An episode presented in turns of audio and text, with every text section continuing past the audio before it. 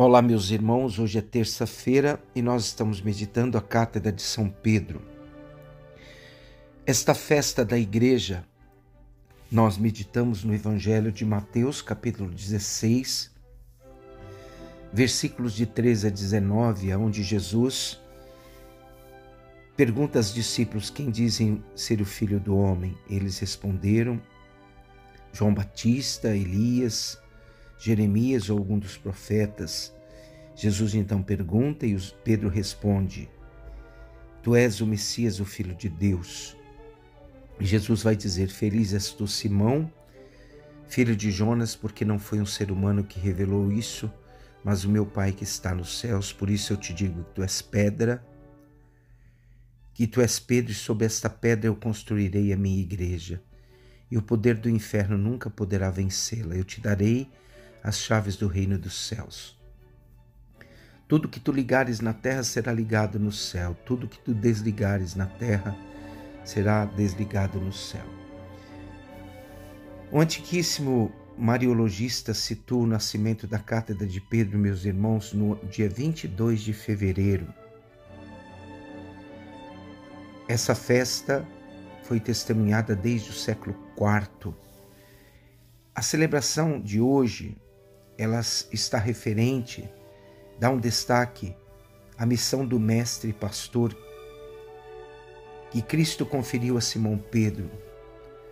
Sobre Pedro, como sobre uma pedra, Cristo fundou a igreja.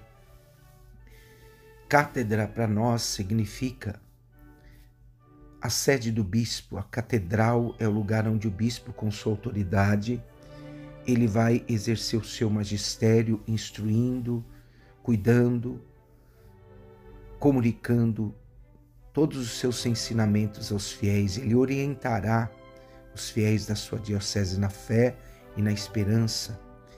E Pedro foi escolhido pelo próprio Senhor como o primeiro entre os pa as partes. Ele é o primeiro, primus. Pedro começou o seu ministério em Jerusalém depois da ascensão do Senhor e do Pentecostes. A primeira sede do, de Pedro, sede da igreja, foi onde Pedro rezou juntamente com os outros discípulos para que fosse reservado um lugar especial a Simão Pedro. Em seguida, a sede de Pedro, a Sé, foi em Antioquia, cidade situada à margem do rio Oronte, na Síria, hoje na Turquia. Naquela época, terceira metrópole do Império Romano, depois de Roma e de Alexandria no Egito. Daquela cidade, daquela cidade evangelizada por Barnabé e Paulo, onde os discípulos receberam pela primeira vez o nome de cristãos, onde, portanto, nasceu o nome de cristãos, Pedro foi o primeiro bispo. Daí a providência divina levou Pedro até Roma e, portanto, temos o caminho de Jerusalém Igreja Nascente em Antioquia, primeiro centro da igreja e depois indo até Roma. A sede de Roma, depois dessas migrações de Pedro, torna-se assim conhecida como a de sucessor de Pedro e a catedral do seu bispo, representou a cátedra do apóstolo encarregado por Cristo de apacentar todo o rebanho. Portanto, a cátedra de Pedro, bispo de Roma, representa não apenas o seu serviço à comunidade romana, mas a sua missão de guiar todo o povo de Deus. Celebrar a cátedra de Pedro como fazemos hoje significa, portanto, atribuir-lhe um forte significado espiritual e reconhecer-lhe um sinal privilegiado do amor de Deus. Pastor bom e eterno, que quer reunir toda a sua igreja e orientá-la no caminho da salvação. O texto do evangelho de hoje, nessa festa, vai dizer que Pedro vai dizer a Jesus: Tu és o Messias, o Filho de Deus. As palavras de Pedro são uma perfeita profissão de fé da vida cristã. Jesus não é somente o Messias de Deus, mas Jesus é o Filho do Deus vivo. Aqui neste texto, filho não é somente aquele que nasceu de Deus, e sim aquele que atua como o próprio Deus. Crer no Deus vivo e vivificante, doador da vida, revelado por Jesus, implica proteger ou defender a vida em todas as suas instâncias, desde a sua concepção, sua duração até o seu término neste mundo. Somente quem crê no Deus vivo e vivificante pode acreditar na vida eterna, pois a vida não acaba com a morte, pois Deus é a vida. E vós, quem dizeis que eu sou? Esta pergunta deve ser entendida no sentido semita.